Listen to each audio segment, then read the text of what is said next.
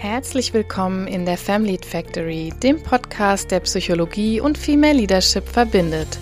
Mein Name ist Silke Rouge, ich bin Psychotherapeutin und Coach und ich möchte dir helfen, dich selbst besser zu verstehen, damit du mit einer guten Lebensqualität in Führung gehen kannst.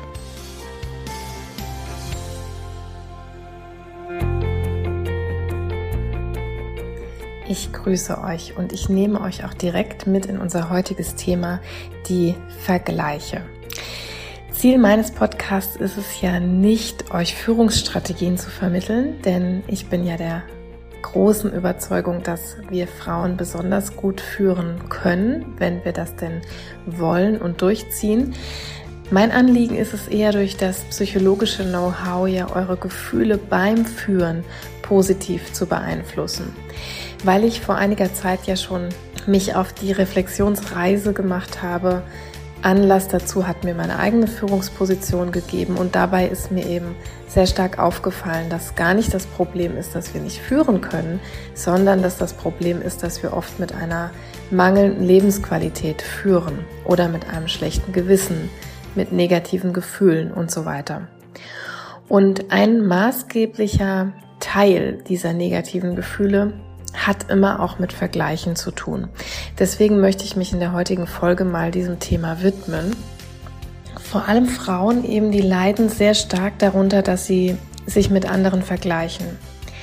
Das ist ja prinzipiell erstmal menschlich. Also wir sind soziale Wesen und wir schauen daher auch immer auf unsere Referenzgruppe, wie man das in der Psychologie nennen würde. Das hat auch mit der eigenen Identitätsausformung zu tun. Wir alle möchten uns sehen in Abgrenzung zu anderen Personen aus unseren Gruppen. Und insofern, wenn ich andere beobachte, wenn ich mich mit anderen vergleiche in allen möglichen Attributen, dann ist das erstmal was per se sehr Normales und sehr Menschliches. Aber das Ganze wird eben häufig zum Leidensdruck. Ihr werdet das sicher selbst an euch auch schon dann und wann mal beobachtet haben.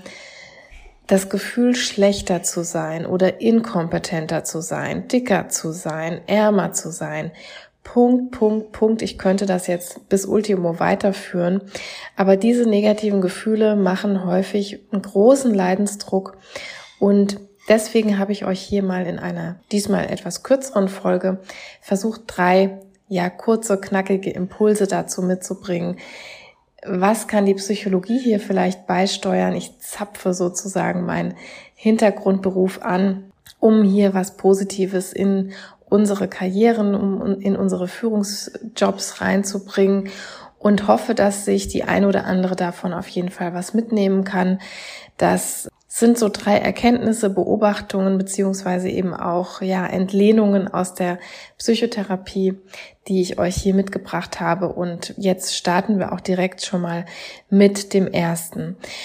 Also eine ganz wichtige Erkenntnis ist, dass ich selbst immer noch bestimmen kann, mit wem ich mich vergleiche.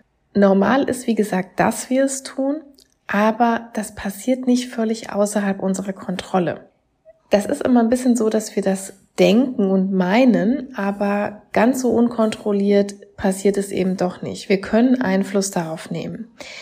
Überlege also mal, wer soll denn überhaupt mein ganz persönliches Bezugssystem sein?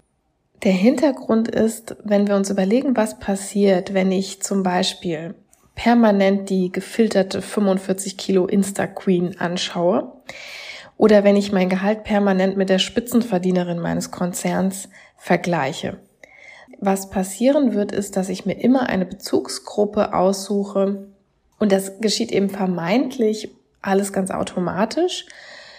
Aber wenn wir versuchen darauf Einfluss zu nehmen, dann merken wir eben, dass das durchaus funktioniert. Also ich kann mir sehr bewusst aussuchen, wer soll mein Vergleichsobjekt sein beispielsweise.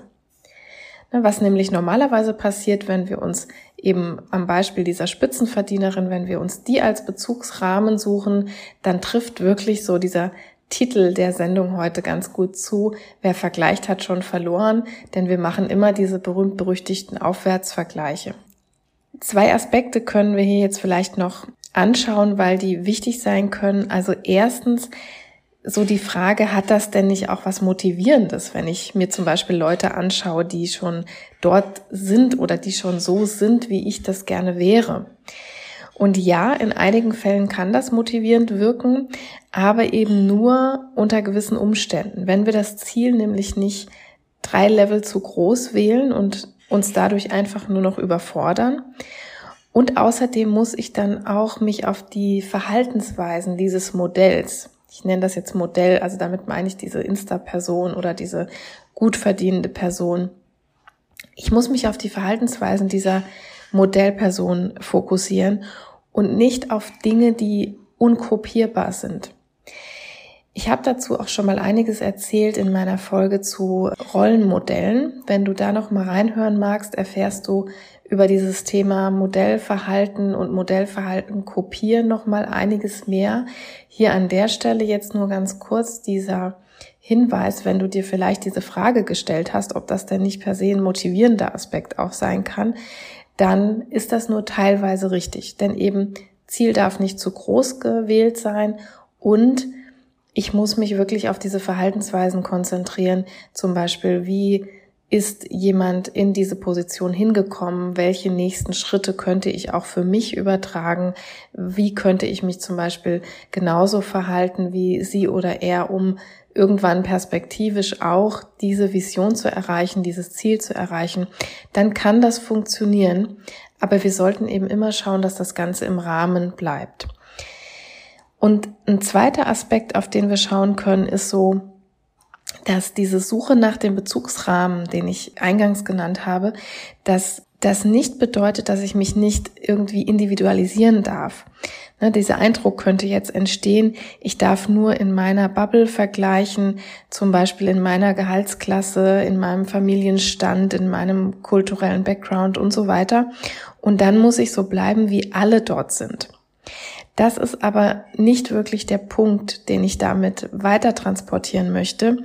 Der Unterschied ist letztendlich der Unterschied zwischen Inspiration und Vergleich. Inspiration erlange ich durch Menschen, die ja irgendwie meine Vision verkörpern oder die meine Fantasie beflügeln. Ich sage jetzt einfach mal Viele haben damals ja mit Menschen wie Arnold Schwarzenegger ähm, mitgefiebert oder auch schon andere Menschen aus dem Sport- und Fitnessbereich haben so geschafft, ganze Generationen zu motivieren, in die Fitnessstudios zu gehen und dann dort sich zu wahren Kraftpaketen zu entwickeln oder zu Fitness-Cracks zu entwickeln.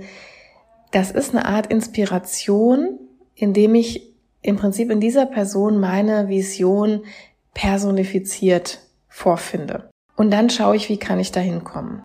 Ein Vergleich ist aber, dass ich mein Selbstbild immer mit dieser Person abgleiche. Und wenn da dann eine riesen Diskrepanz entsteht, dann wird das letztendlich selbstwertschädigend. Ich hoffe, dadurch konnte das jetzt nochmal etwas klarer werden. Also es geht mir gar nicht darum, dass man sich durch diesen Bezugsrahmen limitieren soll oder zu stark ja auch uniformieren soll in dieser Bezugsgruppe, sondern hier den Unterschied beachten, lasse ich mich von jemandem inspirieren, dann ist das völlig okay, auch in die höheren Sphären zu schweben sozusagen, oder aber geht es hier um einen direkten Vergleich mit meinem eigenen Selbst. Und dann kann es eben sehr selbstwertschädigend werden. Komme ich zu meinem zweiten Impuls. Als zweites möchte ich dir mitgeben, selbst wenn wir jetzt in unserem Bezugsrahmen etwas bewusster werden und uns bewusster überlegen, mit wem vergleiche ich mich, dann gibt es natürlich immer noch Momente, in denen wir einen Vergleich in Anführungsstrichen verlieren. Ne, wir haben vielleicht nicht so viele Vertragsabschlüsse gemacht wie die Kollegin oder wir haben beim Jobgespräch nicht den Zuschlag erhalten oder wir haben nach der Corona-Zeit fünf Kilo mehr, während die Kollegin sich fit trainiert hat, whatsoever. In solchen Momenten hilft es, sich wieder neu zu kalibrieren. Ich sage immer gern, so den Autofokus wieder auf manuellen Fokus umzustellen. Denn wenn wir auch in der einen oder anderen Sache jetzt verloren haben unsere Liebsten, den Inner Circle sozusagen, den interessiert das meistens nicht die Bohne. Wer Kinder hat, der kann diesen manuellen Fokus wunderbar auf die Kinder einstellen. Meine Kinder, Kinder interessiert es zum Beispiel null, ob ich im Job einen schlechten Deal gemacht habe oder ob ich zu oder abnehme. Ne? Wenn wir den Fokus, also besonders nach so verlorenen Vergleichen, auf die Menschen oder Tätigkeiten schaffen zu lenken, denen diese Vergleichsattribute völlig schnuppe sind, dann können wir in vielen Fällen aus diesem Leidensdruck und auch aus diesem Anpassungsdruck wieder herausfinden. Funktioniert übrigens nicht nur bei Kindern, ne, sondern ebenso bei PartnerInnen oder zum Beispiel aber auch bei so Purpose-Aspekten. Also wenn ich zum Beispiel für die Tafel oder für Tiere in Not arbeite, das sind jetzt nur zwei Beispiele, dann kann ich auch dorthin meinen Fokus wieder ausrichten.